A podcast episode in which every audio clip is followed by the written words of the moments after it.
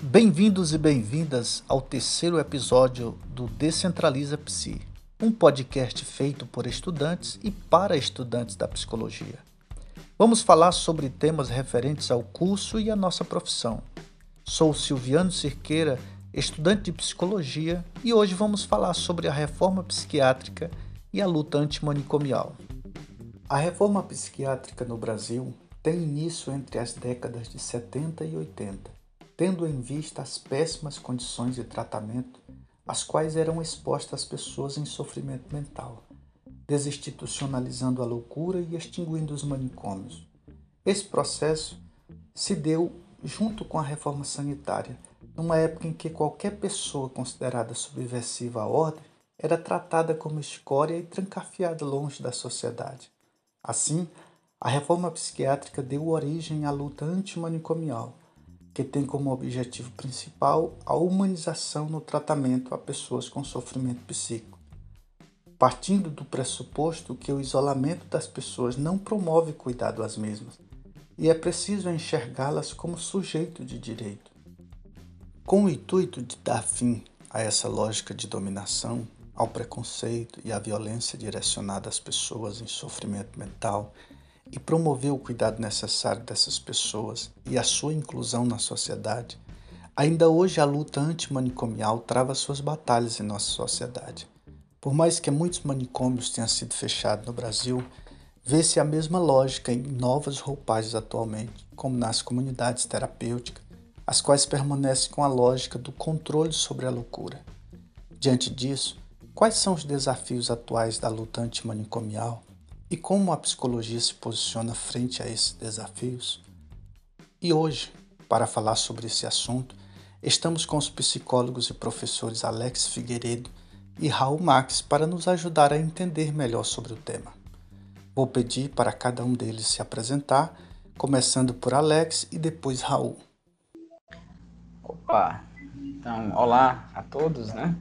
É, eu me chamo Alex Figueiredo, é, sou psicólogo, né, formado pela Universidade Federal da Paraíba é, e atuo atualmente, né, no, no, Sistema Único de Saúde, né, atendendo pelo não é mais, não existe mais o nome, né, assim, oficialmente NASF, né, não existe mais pelo Ministério da Saúde, mas enfim, é o antigo NASF que o município aqui mantém, né, como sendo NASF, que é o Núcleo de Saúde Família, e uh, também um professor da União e atendo também, né, consultório particular. Já estou aqui na região há 10 anos mais ou menos aí. Enfim, e por enquanto é isso.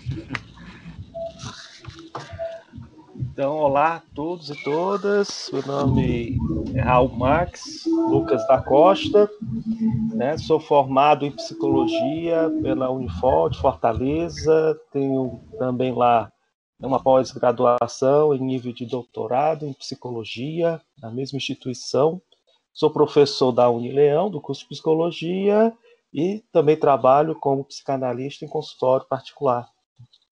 Beleza, sejam bem-vindos. Então vamos começar. É, primeiro, quais foram para vocês os maiores avanços desde o início da luta antimanicomial no Brasil e quais os maiores desafios no contexto atual? Bom, é, o que, que, a gente pode identificar, né? Assim, o que eu imagino que a gente possa elencar aqui como sendo os principais avanços, é, sem dúvida, um ponto central foi essa, né, falando de uma forma muito bem objetiva e burocrática mesmo, foi uh, a gente ter uma diminuição mesmo dessa lógica da internação. Né? Historicamente falando, a, o serviço de saúde mental, pensando no Sistema Único de Saúde, né, o acesso à saúde mental se dava é, prioritariamente via hospital. Era sempre uma lógica que é, parece que tudo deveria ser tratado através de internação. E a gente sabe que, historicamente, também os hospitais se mantinham muito, né, assim, através de verbas que eram obtidas a partir da quantidade, né? Quanto mais pacientes se tem, mais verba se tem, obviamente, então, havia um tipo de é, admissão de pessoas nesses espaços de maneira muito indiscriminada, muito indiscriminada mesmo. E isso é, era, uma, era uma, uma coisa muito naturalizada. Né? Estar no manicômio por qualquer é, motivo era algo relativamente comum. Né? E eu acho que isso foi aos trancos e barrancos, a partir de, é, mesmo com muita resistência de familiares que tinham seus, seus familiares lá internados, de repente se viram ali um pouco desamparados em certa medida, porque o CAPS ele não dá de conta, não deu de conta, né, de, digamos assim, de absorver essa demanda, mas é, eu acho que é um, um avanço, assim, brutal, né, se você pensar, é uma, de fato uma deshospitalização, né? acabar com a lógica hospitalar. Isso para mim eu acho que é um ponto central, de maneira, em termos mais é, é, burocráticos, objetivos assim. É, mas tem também um outro lado aí, sem dúvida, em termos de avanços ainda, que eu acho que se a gente for perguntar, isso eu falo muito por né, experiência de contato com pacientes que já tiveram experiências de internação, e depois aqui pelo menos falando do nosso do nosso lugar, né, que é a região do Caribe cearense, é, onde a gente tinha o Hospital Santa Teresa e que hoje ele está desativado para isso, é, já atendi inúmeros pacientes que tiveram né, passagem pelo hospital e não tem a menor sombra de dúvida de que eles odeiam aquele lugar. Odeiam no sentido assim, quando eles comparam com o que eles têm hoje, sabe?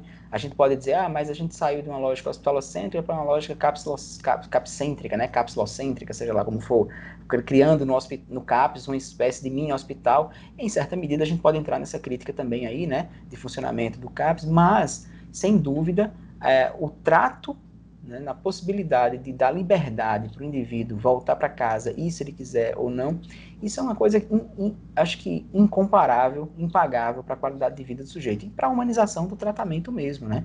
Assim, a gente esquece muitas vezes certos detalhes, a gente que nunca foi institucionalizado, eu acho que a gente esquece, esquece não, a gente não faz ideia do que é, por exemplo, não poder escolher uma roupa que você vai vestir. Não poder, por exemplo, escolher a hora que você vai dormir, a hora que você vai comer, a hora que você vai acordar, né? o que, que você vai comer. Isso é uma coisa que né, a gente naturalizou com a lógica da hospitalização e eu acho que isso foi sendo né, desmontado, foi sendo realmente desconstruído ao longo desse tempo. Para mim, isso talvez sejam os dois maiores avanços mesmo. Né? É, em termos de desafios, eu acho no contexto atual, é, imagino que a gente vive um momento de retrocesso, é, na verdade, na verdade, de, de, de, ataque muito grande a tudo que foi construído no Brasil nos últimos 30, 40 anos. Né? É um ataque em várias frentes, né? em, vários, em vários, em várias áreas da nossa vida. E, sem dúvida, né, o, o campo da saúde mental também tem sofrido né, com esse retrocesso. E, e agora, vê só, há 10 anos a gente pensava como aprimorar os serviços substitutivos que tinham vindo, né, para agora não, a gente pensa em como não perder esse serviço. Então, assim, é, é uma ameaça de existência desse modelo, na verdade, né? É, é, uma, a gente pensava antes, bom, como é que a gente pode aprimorar esse modelo? O que é que a gente está repetindo aqui de práticas institucionalizantes e tal? E agora não, agora a gente está pensando, bom, será que isso vai existir? Será que a gente vai ainda viver sob essa lógica? Ou será que a gente deu um cavalo de pau mesmo e vai voltar para a lógica hospitalocêntrica mesmo, né? De que, enfim, a gente deve trancar as pessoas, né? Enfim, acho que é mais ou menos por aí.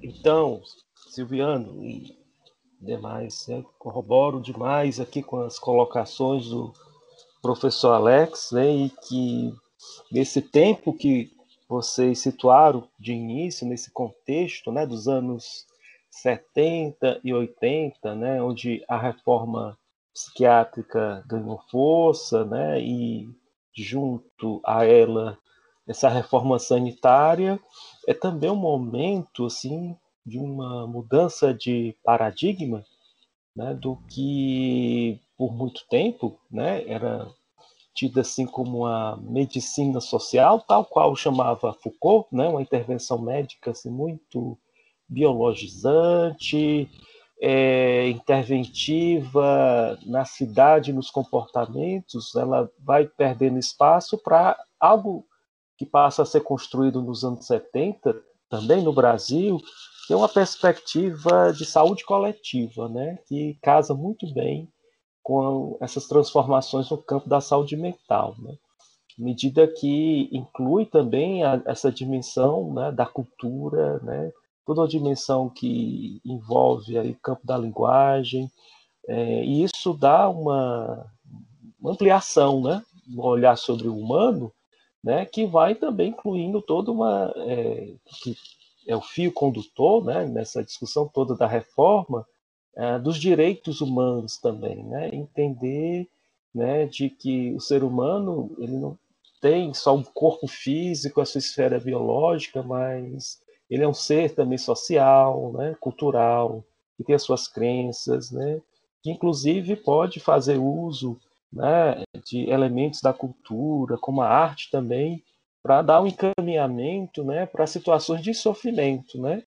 E nesse sentido, eu acho que esse início dos anos 2000, 2001, né, onde a política do CAPS ela fica oficial, né, essa virada aí dos anos 90 para os anos 2000, é, na proposta do CAPS né, de um tratamento aberto, ela também vai incluindo né, essa perspectiva sobre o sujeito né, mais democrática, né, onde, além de um tratamento, vamos dizer assim, é, médico, psiquiátrico, né, você tem também aí uma, uma, uma valorização, pelo menos na sua proposta, né, é, de outros profissionais, né, como assistência social, os profissionais do campo da psicologia, é, mas também a, a, os, a arte terapia, né, os artesãos, né, tem, tem uma, uma possibilidade, uma potencialidade né, de isso ser trabalhado no CAPS, né,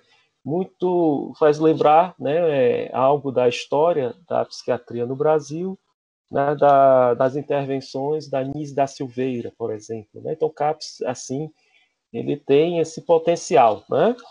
É, então esse foi o grande avanço. Eu acho que com isso, né, a política do Centro de Atenção Psicossocial, ela também contribuiu bastante, a, ao meu ver, né, para a própria inserção da psicologia na própria sociedade, na cultura brasileira, né? Então é um campo de trabalho, é um campo assim também né, de disseminação, né, de a área da saúde e a área social são campos assim que em termos de políticas públicas, né, é, possibilitou né, que a população, essa população que faz acesso né, ao SUS, ao SUAS, ela tenha é, um atendimento psicológico né, nas suas amplas possibilidades. Né? Então, isso, isso foi um avanço. Né? E, e corroboro né, com o que Alex falou, né, que o momento atual, né, os desafios hoje é perceber de que é, tudo que demorou muito a ser construído, né? Isso aí dos anos 70, né?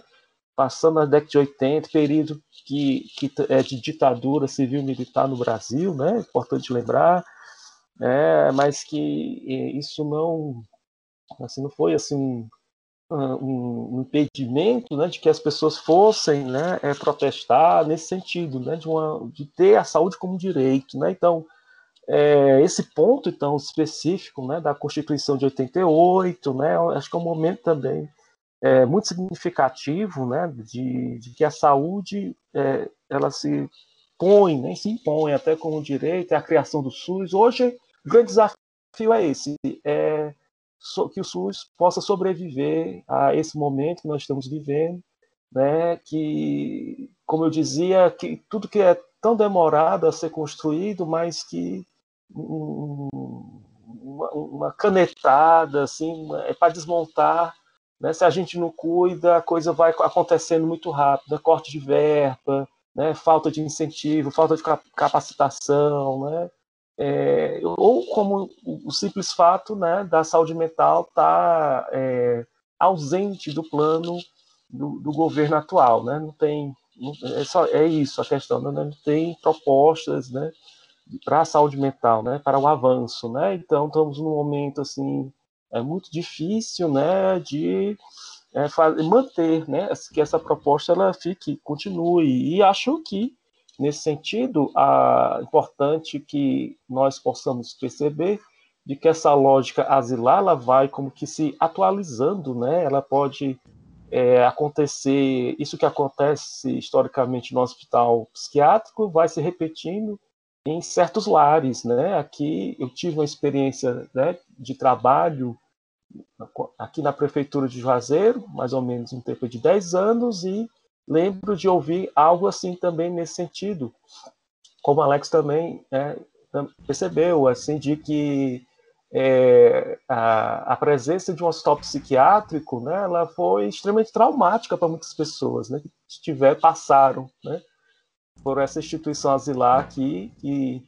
atualmente está né, tá desativada, mas que já ouvi até comentários de, enfim, é, empresa particular e assim uma, certa é, nova investida comercial nesse âmbito, né? Mas assim, é no sentido que eu queria destacar é de que algumas famílias acabam também é, reproduzindo essa lógica asilar dentro de casa, né? Quando constrói um quartinho no quintal, né? Quando impede de que um familiar é, saia de casa, vá à rua, ou que ele pratique alguma atividade do qual até que para ele é um caminho de estabilização, né? Assim, vai colher material reciclável, vai fazer alguma coisa, a família pode, às vezes, né, é, corroborar muito com isso, né, com certas práticas asilares. Daí, né, essa está na ponta, né, vamos dizer assim, né, está na atenção básica ali, junto à comunidade, você vai percebendo, né, como isso às vezes tem um, um aspecto também, assim, como que micro, né, assim, algumas casas que ou uma demanda grande, né, é, de que de enviar até para, por exemplo, a Fortaleza, né, para que seja lá é, internado naquele sentido clássico, né, de passar muito tempo, né.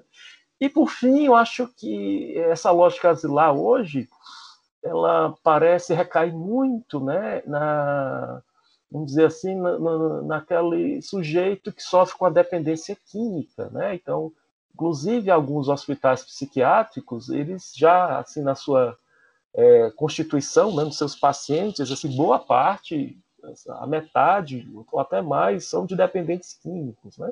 Então, parece que hoje o dependente químico é como se fosse assim, um grande paradigma da lógica asilar, né? Assim, a gente talvez né, esteja passando assim desse da referência do louco né, para o dependente químico como aquele onde incide é, é, demandas né, de, de, de, internação compulsória, né, ou de casas de recuperação, que a gente pode falar mais adiante, né, de como elas funcionam na contramão da reforma psiquiátrica. Beleza, professor Raul, professor Alex, pegando um gancho ainda é, sobre esses desafios, né? como que a psicologia tem enfrentado essa crescente onda de retrocesso na saúde mental, uma volta do internamento compulsório que foi citado aí pelo senhor. É, então, é, como a psicologia tem enfrentado esse momento de retrocesso, né? Algo me chama muita atenção, né? Que é uma iniciativa do Conselho Federal de Psicologia, acho que nos últimos anos, né, de promover e convidar uh, outras entidades profissionais, ONGs, né, a, a fazerem assim, inspeções, né, fiscalizações, tanto em comunidades terapêuticas, entre aspas, né, acho que é importante destacar, porque teoricamente, né, a gente pode encontrar uma proposta assim, muito interessante, assim, de uma forma é, de tratar o sofrimento psíquico né, no âmbito residencial, né, em casa, de promovendo a autonomia né, desses usuários do serviço de saúde, mas esse nome sempre foi como que apropriado né, é, por instituições onde, no seu funcionamento, ele não conta, muitas vezes, com profissionais de saúde e muito menos de saúde mental, né? em que tive até a oportunidade, há um tempo atrás, de fazer uma pesquisa sobre isso aqui na, na região do Cariri, né, sobre essas casas de recuperação, e muito inspirada até por, essa, por esses relatórios né, que o Conselho Federal de Psicologia produziu. E aí é importante destacar né, de que é, essas visitas, essas inspeções, né, é, foi assim percebido, constatado onde é, muitos aspectos no que diz respeito à, à própria higiene, à própria é, segurança alimentar, né?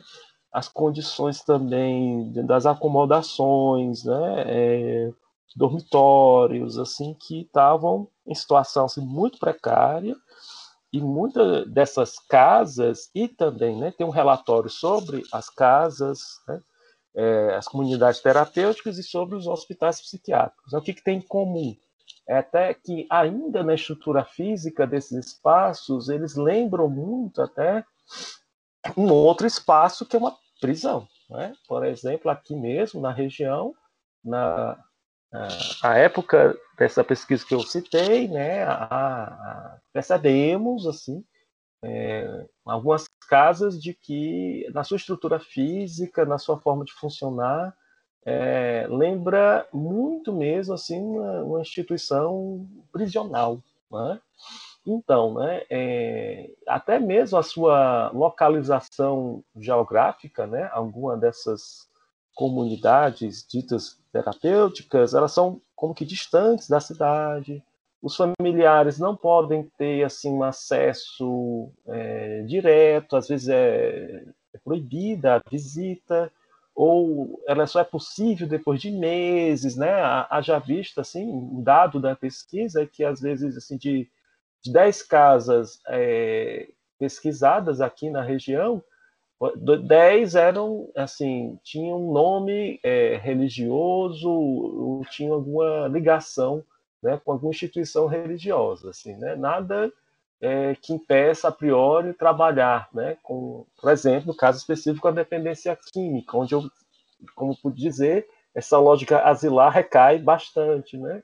A questão é de que, dentro de uma perspectiva até de um, um grau assim de fundamentalismo, né, até de uma exclusão né, da, de, da possibilidade do tratamento é, especializado de saúde, saúde mental, é, enfim, né, você tinha lá uma, uma, outra proposta, né? Então, assim, muitas vezes até a, a, o ingressante nem sabia muito, muito ao certo onde que ele estava indo, né?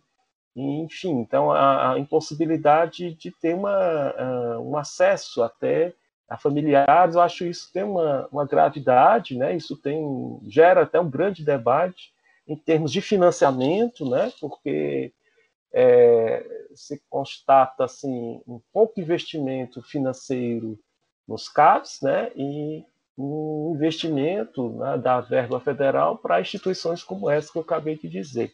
Né? Então, acho que esse, como a psicologia tem enfrentado esse retrocesso, no primeiro ponto, a, na, sua, na sua entidade assim, né, é, de classe, o Conselho Federal tem essa preocupação de gerar, de gerar né, esses relatórios e que servem, então, aos profissionais assim como um parâmetro, um alerta também para a sociedade, né, é, de repensar e, e, e, também de ponderar bem né, é, esses espaços, não e, inclusive é, você ter um relatório como esse dá assim, uma indicação até que você possa de fato, é, conhecer bem, né, ficar divertido, do qual eu posso também generalizar, né, porque há algumas que estão, que têm profissionais de saúde, né, que têm é, psicólogos, então, assim, né, é, é atentar de que, é,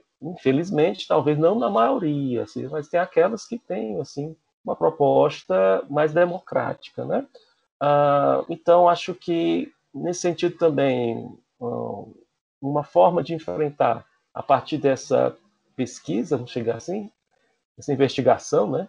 É, a produção de cartilhas, de diretrizes, é também uma iniciativa assim, muito presente né, do conselho, né, e, e, vai fomentando, dando ao profissional uma direção para o seu trabalho, né, nada que impeça também que o profissional possa, a partir disso, criar também uma estratégia, né, se utilizar da sua criatividade, né, mas que, que tenha, que esteja nessa direção de respeito, né, é, de pelos direitos humanos, que é a situação que a gente percebe né, que também está precária, né, a garantia disso. Tá? Então, cada psicólogo, cada psicóloga, né, ela, ele pode também é, fazer um enfrentamento a esse retrocesso, né, é, praticando a sua profissão, né, de acordo com essas orientações de, da classe, mas também, assim como quero ressaltar, é, considerando as particularidades da sua cidade, da sua região, né? e também é, nesse ponto específico que se coloca, né, do, da internação compulsória, é, denunciar e, e, e, provocar uma reflexão, né, seja através de, de, debates, reuniões científicas, né, no que diz respeito assim a, a, ao perigo que, se é, é, que seria tomar aquilo que seria uma exceção, ela se tornar regra, né? que é de uma forma assim muito é, sumária o que se passa nesses termos, assim, é, um protocolo de internação compulsória deveria ser assim a última, né, último recurso a ser tentado, a ser realizado isso em parceria com, com, com a área jurídica, em, em, diálogo com a área da saúde, enfim, a questão é, é uma concretização né, de, de, do que um filósofo chama assim, né, do estado de exceção, né, o George Agamben. Né, a, aquilo que era exceção à lei, a, a regra passa a ser agora a regra, né? É, então isso é perigoso, né? Porque isso vai é, fazendo também retornar é, um período assim muito nefasto da própria história da saúde mental no Brasil, que é a sua pregnância eugenista. Né? Então essa aqui também é a questão muito é, está ali presente, às vezes uma forma assim não tão visível, ou não tão questionável, né, é de que basta ter um olhar crítico e perceber que tem, por exemplo, nas intervenções em torno da, das cracolândias, por exemplo, né, toda uma política de, de higiene, né, de limpeza social, entre aspas, assim, né, de um certo é, até maquiamento, né, do, maquiar os problemas da cidade, né, e, de uma forma muitas vezes violenta, né, é, de usando de força policial, é, é subjugar as pessoas, né? Então, assim, há todo uma, um período na história nascente da psiquiatria, onde os, prim, os primeiros é, psiquiatras brasileiros do século XX, dos anos 20, para ser mais preciso, na, na, na, constituição da primeira entidade né, de psiquiatria, que foi a Liga Brasileira de Higiene Mental, ela era basicamente pautada na eugenia e na higiene mental, né? que era um discurso assim, muito moralista, era um discurso de, de ampla segregação social, do qual limitava uh, uh, o que se chamava, à época, né, doença mental, a população negra, a população pobre, né, e que isso é um detalhe importante, né, que na história do Brasil, a, por exemplo, mais especificamente no Ceará, uh, o primeiro hospital psiquiátrico do Ceará, que é do, de fim de século XIX, ele era, vamos dizer assim, um, assim, direcionado, era direcionado a ele, né, uma parte da população que eram de flagelados da seca, olha só, né? É, tem um, se me permitirem falar isso, né, é um, uma consideração que eu acho até importante, né? É, que inclusive virou agora um documentário fio, barra filme, né, chamado Currais, né, é, é um fato conhecido na história é, do Estado de que é, não só os hospitais psiquiátricos eram lotados né, de pessoas que sofriam com a seca, iam à capital e eram remanejadas pela polícia para o hospital psiquiátrico, ou seja, né, você não tinha nem tipo, inclusive o hospital psiquiátrico não tinha nem médico, né?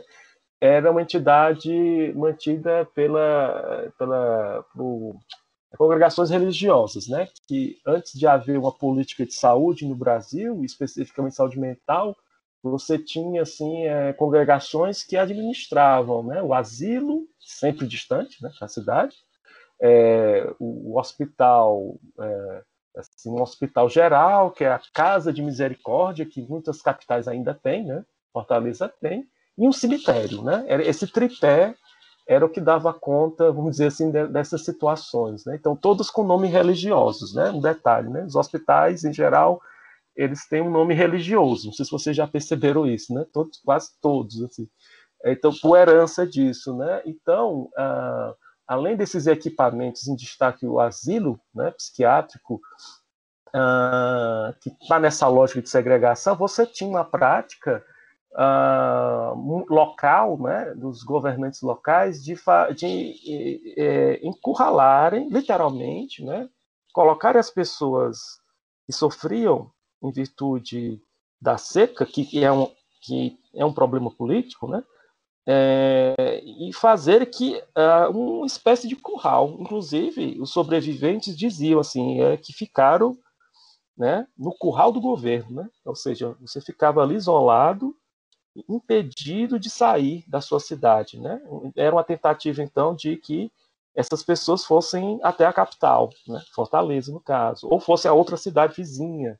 Né? É, em momentos como esse também eram momentos de, de, de, de saques, né? Eram momentos assim é, tensos, enfim. Então, olha só, né? É, o que eu quero dizer então com essa breve breve digressão histórica, né, é de que uh, essa intervenção hoje de internação compulsória e uma certa avidez assim de certos até inclusive deputados, né, é, estaduais assim é, quererem, por exemplo, impor no Ceará tornar a internação compulsória como regra geral, né, é, mostra é, é, assim nas suas entrelinhas né, um, um argumento e sustenta até uma discursividade de uma segregação muito é, é, muito forte, né? Como a gente vê na própria pandemia também, né? Assim, né? Que quem mais morre na pandemia, senão os pobres, né?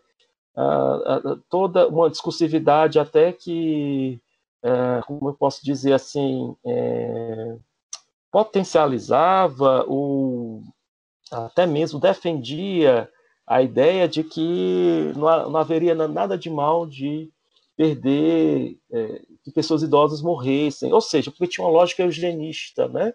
É, que na eugenia é, ela é uma pseudociência de favorecimento do, entre aspas, mais fortes, né? Dos bem-nascidos, a palavra quer dizer isso, né? É, daqueles ditos mais capacitados, em detrimento né, de uma população que seria considerada não produtiva. Né? E aí entra loucos, entra né, os, os, pobres, e entra também né, é, a população idosa. Então, um discurso eugenista ele pode ter dois caminhos né, na sua execução prática: é de eliminar os considerados fracos, né, fazer políticas de eliminação, e também ela pode fazer o que se chamava de eugenia positiva, é favorecer os bem-nascidos, ou seja, aí entra aquela questão muito clássica da eugenia que todo mundo conhece, né? Que é a questão racial, né? É de, isso, isso foi uma preocupação no Brasil forte dos anos 20, evitar a miscigenação brasileira, né? Porque havia uma associação direta, né? De que entre os negros a, a doença mental era mais predominante. Embora isso, isso foi, é, isso caiu por terra, né?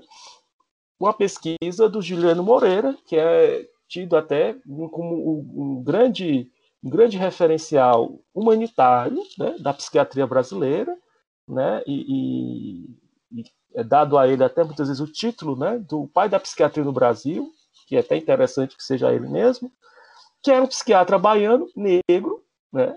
Diga-se passagem, se formou muito cedo, estudou com Kreplin, só para você ter uma notícia, né? O cara estudou com Kreplin, foi um dos primeiros a ler Freud no alemão. Ele faz uma pesquisa estatística epidemiológica que comprova que, na a, a época, ali, é, nos anos 20, quem é, quem estava ali no hospital psiquiátrico, em, em, sua maioria, não eram os negros, eram os brancos. eram os brancos descendentes de, de, de, de italiano, polonês, né? Então, ele mostrou por A mais B que esse argumento é moralista, o argumento científico mostra que não há essa relação que vocês estão dizendo, disse ele para os seus colegas médicos, né? De que, tem, que há, há mais, assim, é, na época não se usava essa palavra transtorno, né? As doenças mentais eram mais presentes nos negros. Não é, é mais nos brancos. Ele provou por uma, uma, uma estatística, inclusive, comparativa, né? Ele tinha era um cientista além de médico, era cientista, que às vezes não equivale as duas coisas, né? É, então, só para dar uma, uma, notícia, eu acho que, então, o que está por trás dessas, desse retrocesso né, é, é, também uma discursividade que eu acho que precisa também a gente conhecer mais esse período, né, que é mais ou menos ali um período é, das décadas de 20 e 30, né, e ele vai, é, depois da Segunda Guerra, ele vai meio que entrando, ele vai é, sendo um pouco assim é, direcionado, vai ficando latente, mas sempre ele tende a retornar, né? Sempre está ali numa, numa, numa posição é, de muita espera. Então, é, esse eu acho que também é um, um, um, grande desafio para o profissional de psicologia hoje, né? De enfrentar esse grande retrocesso, porque isso causa uma fratura na sociedade, né? Essa uma política de segregação, ela vai estar muito próxima, então, à, à eliminação e a morte. É isso. Só isso, né? Ah, eu falei demais agora. então. Bom, é, é, o seguinte, eu acho que a pergunta que você faz aí, Silviano, né, que é como a psicologia tem enfrentado essa crescente onda, eu acho que aí entra um, um esforço que não é só, não deve ser só da psicologia, né? É. como o Raul coloca aí, né, a psicologia teve iniciativa de chamar outras entidades para estar tá inspecionando, né, então é uma iniciativa assim, mas o nosso conselho, né, o nosso Conselho Federal de Psicologia os conselhos regionais, de um modo geral, é, tem tido uma postura bastante, bastante clara, né, bastante firme nesse sentido, é, inclusive aquela nota técnica que saiu lá em 2019, que já no governo, no governo atual, que foi uma nota técnica que saiu ali é, prevendo a ampliação de leitos psiquiátricos, prevendo é, é, investimento para compra de, de é, aparelhos de eletroconvulsoterapia, é, tudo assim, o Conselho Federal de Psicologia está assim, eu percebo que é um conselho que está bastante atento né, e está bastante é, é, é, é, responde de maneira a, a, bastante clara a essas, essas questões. Eu acho que dando norte aí, né, muito muito importante para os profissionais da psicologia. Né? Assim, a gente tem um conselho de, de, de, de classe que ele serve também para proteger a gente, mas também para dar direcionamentos, né, de como que a gente, é, qual é o nossa, a nossa posição é, frente a certos temas. É, então, em relação a isso, pelo menos, eu acho que a gente tem um conselho que tem uma postura bastante, tem tido uma postura há uns anos já, uma postura bastante progressista e, e, e bastante antimanicomial, bastante humanizan, humanizadora mesmo do tratamento em relação à, saúde mental, é, embora a gente também tenha sofrido aí, né, recentemente, uma onda é, crescente de movimentos dentro da psicologia, querendo, né, disputando aí as eleições dos, dos, dos conselhos, acho que tem o que, um ano, dois anos isso, não estou lembrado agora, mas houve aí, a gente percebe que esse movimento, né, nosso cuidado é fazer com que isso não faça parte no, do nosso discurso enquanto categoria, porque há essa, essa onda que ela pega muita gente, né? Assim, então, a gente está vendo agora, nesse momento de pandemia, uma discussão em torno dos médicos, né? Entre os médicos, que é uma coisa, assim, horripilante, né? Assim, você, você vê que essa ideia de, de, defender a todo custo a autonomia médica, né? Porque o médico tem autonomia para, enfim, escolher o tratamento, mas ele não tem autonomia para escolher qualquer tratamento, ele não tem autonomia para experimentação, né? É, ele tem autonomia para escolher junto com o paciente dentre as opções que existem, né? É, mas não, mas você vê aí que esse discurso também, eugenista, como o Raul coloca, assolou boa parte da classe médica, né? E você vê uma, uma categoria que está dividida aí, né? Assim, talvez, não sei, né? Em termos quantitativos, mas talvez uma maioria que esteja aí, né? Numa perspectiva bastante questionável. Então, eu acho que na psicologia, penso que a gente tem uma relativa unidade em relação a isso. Né? Embora, claro, tenhamos aí as nossas divergências, que são é, é, naturais, saudáveis e necessárias dentro de cada categoria, mas em relação a isso, né, em relação a esse tema do retrocesso, às medidas governamentais que vêm tentando ali é, modificar a lógica, é, a gente vê uma, uma certa unidade é, na posição, né, no posicionamento do Conselho. E aí, claro, o posicionamento do Conselho é uma coisa, dos conselhos é uma coisa, outra coisa é a nossa prática cotidiana, que eu acho que a gente precisa de fato, né, assim, é, ter clareza de qual é o nosso papel, né, do que, de, do que, que a gente está fazendo, para quem que a gente está fazendo, né? E a quem que a gente está servindo quando a gente faz determinadas coisas, o que, que a gente reproduz quando a gente está com determinadas práticas. Né? Me vem muito agora essa, essa dificuldade que a gente tem, por exemplo, né, que faz parte também desse tema né, da reforma da luta manicomial, que é a medicalização, né, assim, a, o tratamento via medicamento sempre, né, é, isso é uma, uma lógica difícil de romper também, e que muitas vezes a gente pode acabar alimentando essa lógica, né? A gente pode acabar sendo, quer dizer, não que o tratamento medicamentoso ele não seja necessário, mas eu estou falando aqui de casos onde isso é usado de maneira indiscriminada e de maneira, às vezes, de forma é, sem muito critério e tal. Mas o que, o que, que né, a gente precisa ter clareza é, afinal de contas, né, assim, é, que lógicas institucionais eu, enquanto profissional, acabo reproduzindo Acho que é um ponto assim que a gente nunca deve perder de vista, né? A gente é, é entra às vezes, que se a gente for pensar, né? É, quem está atuando nesse, nesse campo está dentro de um contexto que não é o, o, seu consultório particular, que não é o seu espaço onde você escolhe como você vai fazer, como você não vai fazer. Você segue também ali uma, uma, uma norma institucional, uma burocracia que deve né, seguir um determinado né, padrão e tal, mas né, em meio a isso, né, eu acho que a gente precisa ser muito, é, muito ter muita clareza do que, que é, de, do, qual é o nosso papel em relação a, a esses pacientes. E aí você tem uma disputa hierárquica muitas vezes entre profissionais. Né? Então você vê em todos os serviços de saúde, quem é o profissional que de certa forma digamos assim, dita as regras do processo. Muitas vezes é a figura do médico, né? Então, é, assumir esse lugar de é, colocar a nossa, a nossa, o nosso posicionamento, né? Colocar a nossa voz, fazer com que a nossa voz seja ouvida né, nessas equipes interdisciplinares é fundamental, porque não é um trabalho que vai ser só de um profissional, né?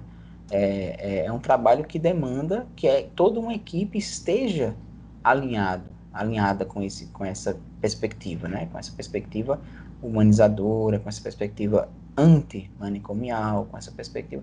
Então, você pode dizer, bom, o governo está fazendo tal coisa, tá, tá, tá, lançou uma nota técnica que é, parece que muda aí a direção das coisas, mas ó, se você tem uma equipe ali coesa, de certa forma, uma equipe que está ciente do seu papel né, é, profissional e político nesse processo todo, você, você, pode, é como você dizer assim, ah, a gente não trabalha com redução de danos, né? É, você vê que a, a, política, ela até prevê, mas nem, todo, nem sempre se trabalha, e hoje em dia se quer cada vez mais criminalizar a ideia de redução de danos, né? Criminalizar não, mas enfim, descredibilizar. Mas isso não significa que os profissionais não façam, que os profissionais não pratiquem, que os profissionais não... Então, essa coisa do cotidiano, né, dos micro espaços aí, isso é fundamental para que a gente possa, é, eu acho que lutar, né, e, e, manter essa, essa, essa chama acesa, porque, vê só, só para a gente finalizar aqui o raciocínio, tem uma coisa muito complicada nesse processo todo, que é o seguinte, essas medidas eugenistas, elas têm, muitas vezes, muito apoio popular, tradicionalmente falando, elas têm muito apoio popular. É, é você dizer assim, ó, olha só, eu tenho uma família que tem um paciente, aí acontece isso que Raul falou. O cara não está mais no hospital porque o hospital fechou. Aí a família vai e cria um mecanismo de trancar fiar o cara dentro de casa. Né? Porque essa família não sabe lidar com isso, essa família aprendeu a lidar com isso dessa forma, entendeu que essa é uma maneira de lidar com quem está em surto, é você trancar, fiar e pronto, acabou-se, e assim vai levando a vida. E aí, bom, como é que a gente está dialogando com essa galera? Como é que a gente está conversando com essas pessoas? Então, é, é, esse trabalho de formiguinha do cotidiano mesmo do serviço é que deve ser assim, sabe, é, é insistente, insistente e, claro, com muita clareza, porque isso é, é, é, pode ser que seja uma notícia muito boa essa de dizer, olha, vamos ampliar os leitos psiquiátricos.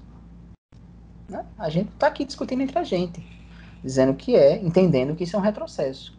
Mas se a gente for conversar com as pessoas na rua, com a maioria das pessoas, eu não vejo que isso vai ser uma medida criticada, não. Não vai ser.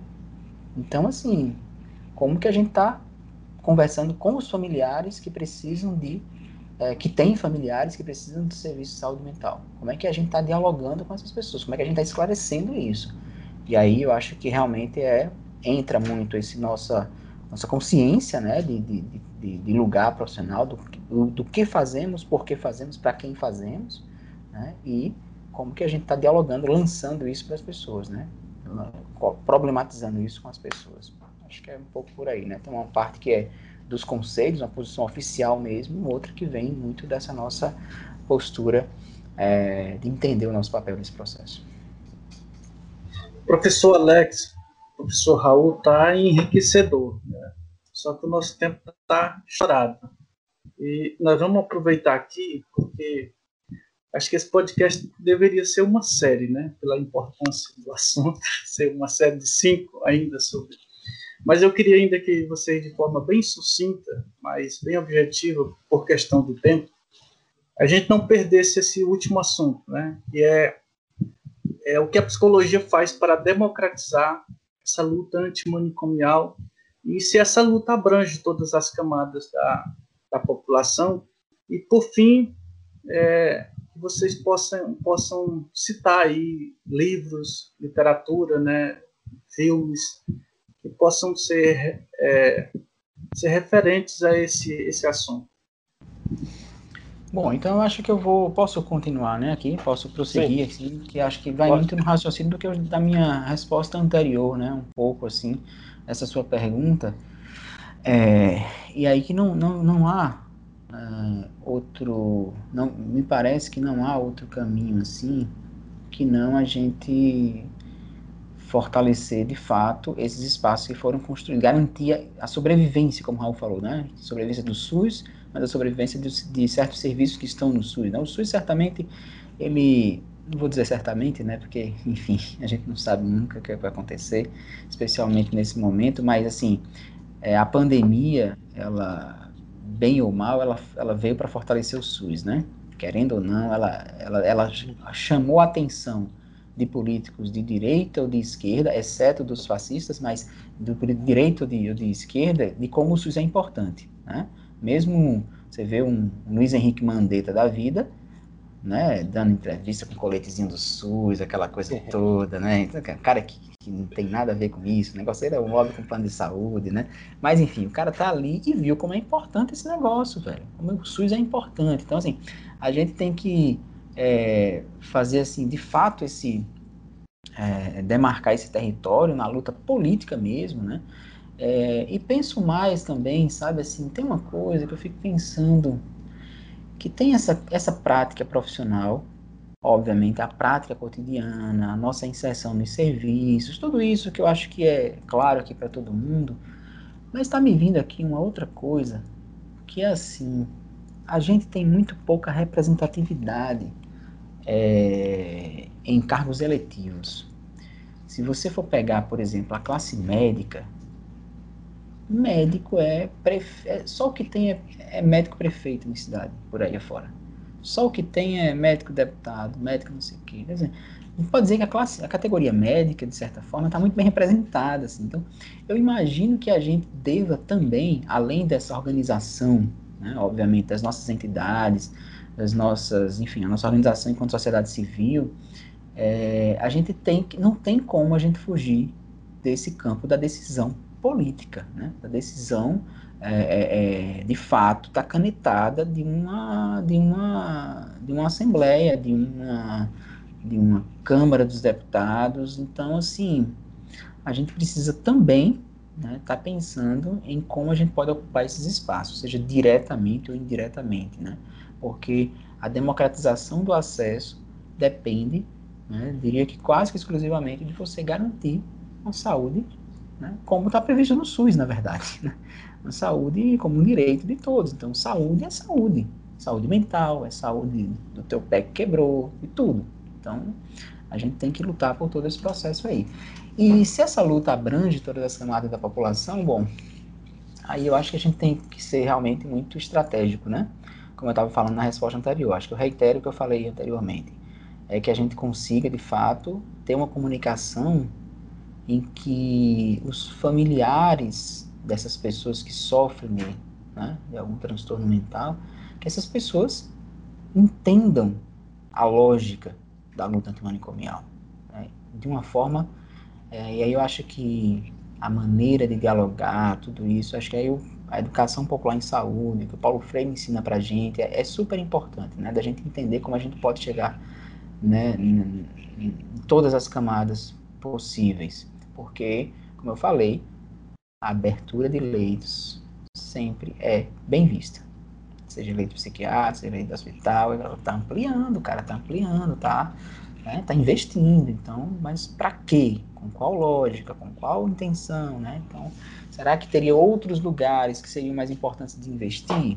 Né? Então, a gente precisa travar essa, esse diálogo aí, novamente, né? Na, na prática cotidiana do trabalho, mas também me vem aqui essa ideia de que a gente precisa estar tá mais ocupando mesmo o lugar da política, é, dos cargos eletivos mesmo, sabe? Tem que lançar mais gente da nossa categoria para cargos políticos. Né? A Ana Bock foi é, candidata aí um tempo, né? Eu acho em São Paulo. Não sei se ela já chegou a ser eleita, não, né? A Ana ela acho que ela se lançou candidata em deputada estadual, eu acho, em São Paulo e tal. Mas nunca ganhou. Mas a gente tem muito pouca gente. não, quer dizer, eu desconheço, né? Quem é que é da nossa área que está lá. Né? Não sei, não sei mesmo. E aí, para fechar, né, questão de, de dicas, eu é, que Raul é o, é o, cara do filme aí, né? o cara do cinema, né? É, dicas culturais, né? Dicas para ler, ver e ouvir, né? Mas assim, eu, a dica que eu vou dar é uma dica muito batida, né? Que eu acho que é, eu, é um filme que eu gosto muito, que é aquele Dá para Fazer, né? Um filme italiano. Ele é sensacional, um filme muito, muito bom. É, e, e, ele conta né, a história de um, um grupo de é, é, é, pacientes que estavam internados no hospital, e de repente eles passam por esse processo de saírem, né? Há um fechamento desse serviço, nem, nem faz tanto tempo que eu vi, né? Mas eles vão, eles montam uma cooperativa de trabalho, né, trabalhando com aquelas pecinhas de. Como é, Raul, tu lembra? É uma peça de. de é, uma, é, montar umas pecinhas, tipo uns pisos assim, né? Tipo mosaico e aí vai, a coisa vai se desenrolando, né? Mas assim, eles, através do trabalho, eles vão, enfim, se reinserindo, né? Claro que não é uma. E é bacana porque não é um filme que romantiza nada. É, ele mostra a dificuldade da galera, nas relações, nesse processo todo, mas mostrando que é possível, né? Como o próprio nome do filme diz, dá para fazer, dá para fazer. É possível ter essa inserção, esse processo de reinserção. É... Tem um, um, né, um livrinho que não é exatamente sobre reforma psiquiátrica, mas que eu gostei muito dele, foi um livro, é um livro de, de um psicólogo e de um psiquiatra, que é daquele, ele até veio aqui na Leão, né? O Fernando Freitas, com Paulo Amarante. O livro é Medicalização e Psiquiatria, que ele traz um pouco essa ideia, porque uma coisa que é importante a gente pensar nisso tudo é assim, o nosso, um dos grandes problemas que a gente tem com a ideia de saúde mental e, talvez com. Eu diria que com a saúde mental isso é mais problemático, né? É quando a gente pensa assim, a gente quer olhar para a saúde mental como sendo uma coisa meramente orgânica, né? essa visão biologicista em que você tem um desequilíbrio químico e se eu aplicar uma química ali vai voltar e o cara vai ficar beleza e tal. Isso é um grande engano, né? Um grande engano que a gente sim, que a gente gosta de se enganar com isso e, e vai levando a vida dessa forma, né? e, e, vai passando pano. Todo mundo sabe que não funciona, mas todo mundo meio que. Não, mas é assim mesmo, tem que ser. Então, assim, a gente, assume, a gente assume, especialmente aqui no Brasil e em alguns outros países também, a ideia de que é o único caminho. É a lógica biomédica, a lógica farmacológica. E aí Raul trouxe lá no início, na fala dele, né, a questão da arte terapia, do trabalho de incentivo à cultura, tudo isso, né, quer dizer, essas outras coisas também são cuidados de saúde mental. É, também. E esse livrinho, ele faz uma problematização muito consistente em relação à, à eficácia dessa medicação. A gente ninguém questiona, a gente está questionando aqui a eficácia de vacina, a eficácia de cloroquina, mas a gente não discute a eficácia de medicamentos psiquiátricos, psicofármacos. A gente não discute. E há ali apontamentos nesse livro de que é um negócio horrível. Ele até fala assim: pô, se eu te dissesse assim, bicho, eu tenho um remédio para dor de cabeça aqui. É, ele tem 5% de chance de curar toda de cabeça. Tu vai usar? Tu vai comprar esse remédio? Não vai, né? Por que, que no psicofármaco a gente tem uma taxa de eficácia tão baixa e a gente não questiona isso? A gente está achando que é, é a salvação, é a única coisa para se fazer. Então a gente, é como dizer que na, é, na, na, redução de danos a gente é contra o, a, a, a, abstinência. Não, não é isso. A gente só não pode olhar isso como sendo a única possibilidade. É uma dentre tantas. Então é esse livro, eu acho que ele, ele dá uma pancada assim muito né, consistente nessa história de que tudo, tudo, tudo deve ser né, é, med, através da med, medicamento, né, assim, anestesiando todo mundo. Né? No final das contas é isso, a gente está todo mundo anestesiado, está todo mundo né, drogado, né, Raul? Estamos todos né, tentando sobreviver a isso, né? Se dopando, né? É isso. Então acho que esse livrinho e, e essa, esse filme são boas, bons, boas paradas para se ler e ver. Bom, eu também recomendaria é, a galera assistir o, o, né, como naquela época, né, Raul, na época que a gente se encontrava e tal, esse evento que tu falou aí, que a gente fez, foi bem bacana, né? É, eu recomendaria também a galera ver aquele, aquele programa que a gente fez no, no ano passado sobre os malditos da MPB. Ah. Acho que ali é um celeiro, assim, muito, né? A gente falou de filme, de livro, vamos falar de música também, né? Conheçam os malditos da MPB, vejam o episódio que a gente fez com o Saulo e com o André, e ali tem muita referência bacana. Acho que falar do Tom Zé, de Tamara Assunção, do Jardim Macalé, do, do Walter Franco, assim, é um mergulho é, bem psicodélico, né? Assim, vale a pena conhecer. Valeu. E é isso, isso mesmo, né? Acho que comentário de acréscimo, de, de seguir nesse caminho apontado pelo Alex, né? Uma reflexão assim, super importante, né? E se a gente fala em democratizar a luta antimanicomial, queria realmente é, ressaltar esse ponto, assim, né? Da, profissional de psicologia, assim, ele está atento à política, né? De trabalhar numa instituição é, trabalhar na política pública, de saúde, as demais, é, é você lidar com a política, né? Então, acho que sintetizando isso e seguindo esse caminho, né? Tem que gostar de política, tem que entender, né? Tem que ter, ter uma clareza, assim, é, colocar isso em pesquisa, né? transformar isso em uma pesquisa que tem um retorno para a sociedade, né? De que uh, uma constatação de que temos poucos CAPs, né? Todos é, funcionam assim no, em nível de lotação, né? então precisa-se de muita pesquisa e de que isso se torne projeto, projeto de intervenção, mas esse psicólogo esteja assim bem atento ao que acontece na sua cidade, seu município, né? Qual é a posição do Estado, do governo federal, né? Então precisa muito disso, né? E, e, é por aí mesmo, e que isso faça laço, né? faça laço com outras categorias, né? É, categorias profissionais, é, de, de além do, do, médico, do enfermeiro, assistente social, educador físico, né? então é uma é como que fomentar isso na própria formação de cada profissional, né? que, que é, além do curso de psicologia, mas o que, que é necessário, outros cursos, esse debate sobre saúde mental, e sobre reforma psiquiátrica, isso que a Alex ressaltou nesse trabalho de formiguinha, né, de analisar a situação, a singularidade de cada caso, é, é, é, com cada família, né, na atenção básica, né, com os ACS, com a equipe médico, enfermeiro, odontólogo, né? Até, até falar de reforma, né? Para eles é importante, né? Que não tem muitas vezes assim. Eu lembro assim que no manual do ACS, né, do Agente Comunitário de Saúde, é, a parte de saúde mental era duas páginas, uma falando que é depressão e ansiedade, olha só. Né? Então precisa muito falar outros assuntos, né? Então que é, tem relação assim, com a formação do profissional, com a sua participação cidadã né, na política, né, de, de realmente estar ali junto, ter essa representatividade que a Alex ressaltou muito mesmo. A gente precisa ter né, é, mais presença assim, nesses cargos mesmo, vereador, deputado, né? Está muito ligado a isso mesmo. E, assim, quanto sugestão assim, de filme, livros, eu lembrei assim de alguns, eu, eu acho que é um clássico, né? é um filme chamado Um Estranho no Ninho, né? É, Jack Nicholson, bem novinho, né? 18 anos, né?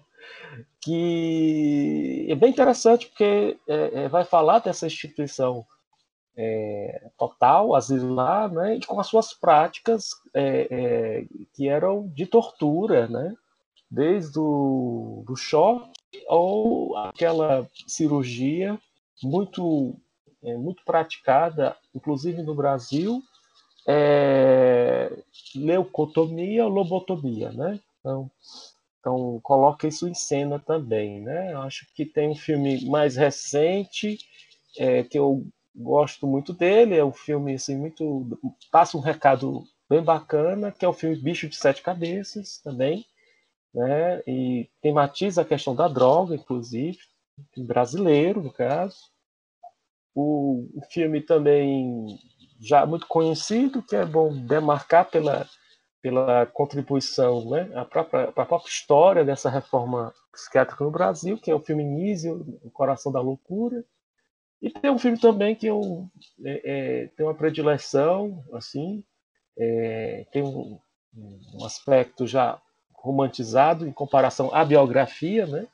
mas é a história do, do matemático John Nash, né? que virou um filme chamado Uma Mente Brilhante, né? Que também vai tematizar tudo isso, assim, de como alguém que sofre muito nas mãos né, de uma instituição é, total, asilar, que faz esses recursos também, né, é, é, de, de, punições, de terapêuticas, assim, pseudoterapêuticas, na verdade, né, era muito mais punições, né, mas que ele se, se estabiliza, né, que é uma coisa sempre importante né, na, na vida de cada um, né, como ele vai se estabilizando da, da, de outra forma, né, de um delírio matemático que ele produz, né, tem essa proximidade muito interessante entre o louco e o gênio, né. Então, é um filme que mostra muito esse, essa relação bacana, né. Enquanto livro, assim, eu fiquei. antes de tu passar para o livro, antes de tu passar para o livro, é, tu falou aí quatro filmes massa pra caramba, né? Todos eles eu já vi também. É, mas me vem só mais um agora, já dando uma, uma, pegada aqui com a música, que é o ah, Loki. Tá. Arnaldo ah, Batista. Loki? Sensacional, assim. Conta Muito a história bom. do Arnaldo Batista, é. né, que foi dos mutantes, integrante dos mutantes, e, e é, é, assim, ele passa por situações que são super, assim, né, assim, os relatos são sensacionais, assim, é, é muito é. interessante a gente conhecer, né, assim, saber a, a, a, como se deu aquilo, né, e, e ele tá ali, né, pintando. Né, a gente vê que ele tá bem, né, enfim, sequeladinho, né, um pouco e tal. E, mas está ali produzindo, né, sobrevivendo a partir da arte, né, dando sentido a partir da arte, né, seja na música, seja é. pintando, seja, né, enfim, mas vai lá. Pois é, é de fato, sim, né, e Alex me fez lembrar uma atividade que nós fizemos juntos, né, um, anos atrás, não sei precisar, eu, eu lembro que nesse tempo, é, naquele tempo que não existia pandemia, né, a gente fez uma reflexão sobre a saúde mental através das canções, né, e eu acho que foi uma forma muito até bacana de falar desse assunto, de democratizar, né, de refletir, né, é, não sei se que ano foi, mas era nesse, nas eras... Eu acho que foi 2017 ah, que era, era bom. Eu acho que foi ou 17 ou foi 18.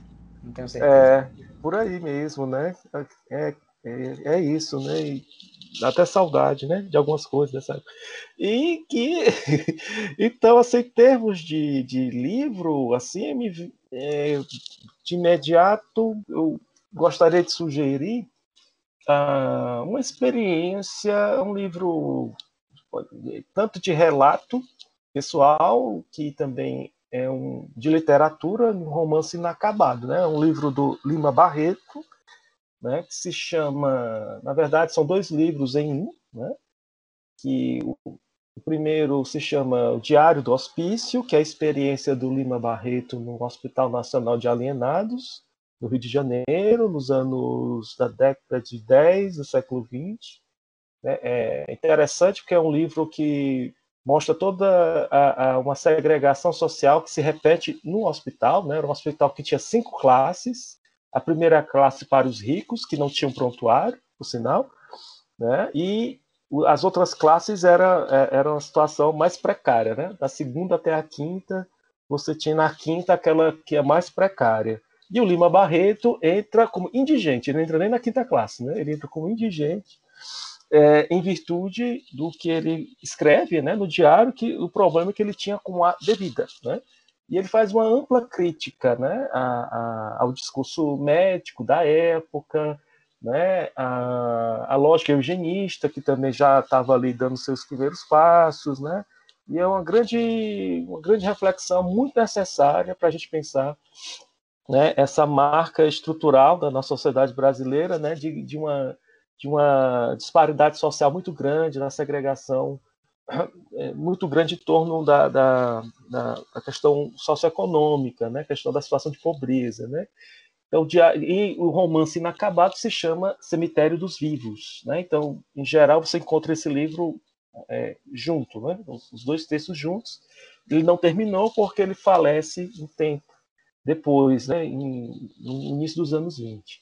Uh, e nesse sentido, há um livro de história, né, de uma historiadora, que, se, que se, o livro se chama O Espelho do Mundo, dois pontos, Juqueri, a história de um asilo, né, que vai tematizar isso também, né, como o que se passa, como um asilo se estrutura na sua, vamos dizer assim, na sua intimidade, né, nos seus detalhes, é sempre um reflexo também do que está ali, né, daquela sociedade que produziu aquela exclusão. Né.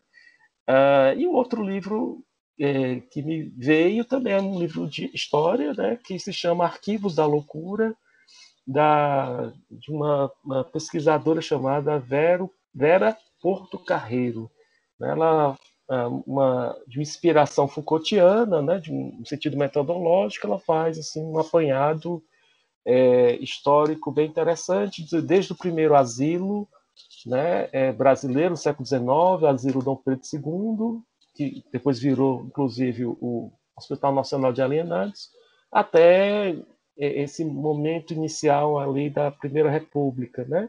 E um site que eu acho que é importante que os estudantes de psicologia é, conheçam e, e sejam assíduos, né? É o da Associação Brasileira de Saúde Mental, site da Abrasme. Né? Fica essa dica então. É isso aí, gente. O nosso podcast de hoje, um assunto que precisa ser discutido, precisa ser percorrido em todas as instâncias da sociedade, a fim de que alcance uma conscientização do indivíduo, da coletividade. E nós aqui do Centro Acadêmico do Merac, do curso de Psicologia da Unileão, agradecemos ao, ao professor Alex Figueiredo, ao professor Raul Max, e convidamos a todos para seguir nosso Instagram, e é isso. Até a próxima.